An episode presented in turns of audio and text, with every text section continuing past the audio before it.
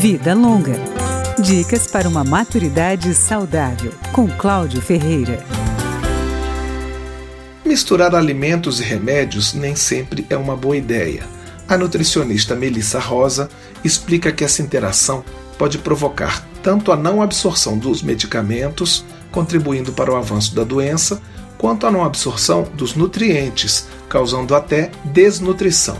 Melissa, que coordena um grupo sobre nutrição na Sociedade Brasileira de Geriatria e Gerontologia, recomenda que o idoso evite, por exemplo, tomar um comprimido com leite ou com suco. Deve-se preferir água. Ela sugere que se consulte um profissional de saúde antes de promover o casamento entre remédio e comida. Quando o médico prescreve, por exemplo, tomar esse medicamento três vezes ao dia, muitas vezes nós escolhemos as três refeições. Isso é um erro, tá? Pode até ser tomado porque alguns medicamentos não têm essa interação, não são todos que existem. Mas é importante que pergunte para o médico se esse medicamento pode ser tomado junto com alimentos. Quando o remédio atrapalhar a alimentação, os nutrientes não são absorvidos a especialista diz que é como se o idoso não tivesse comido. E os mais velhos, muitas vezes, têm algumas necessidades de nutrientes maiores do que os adultos mais jovens.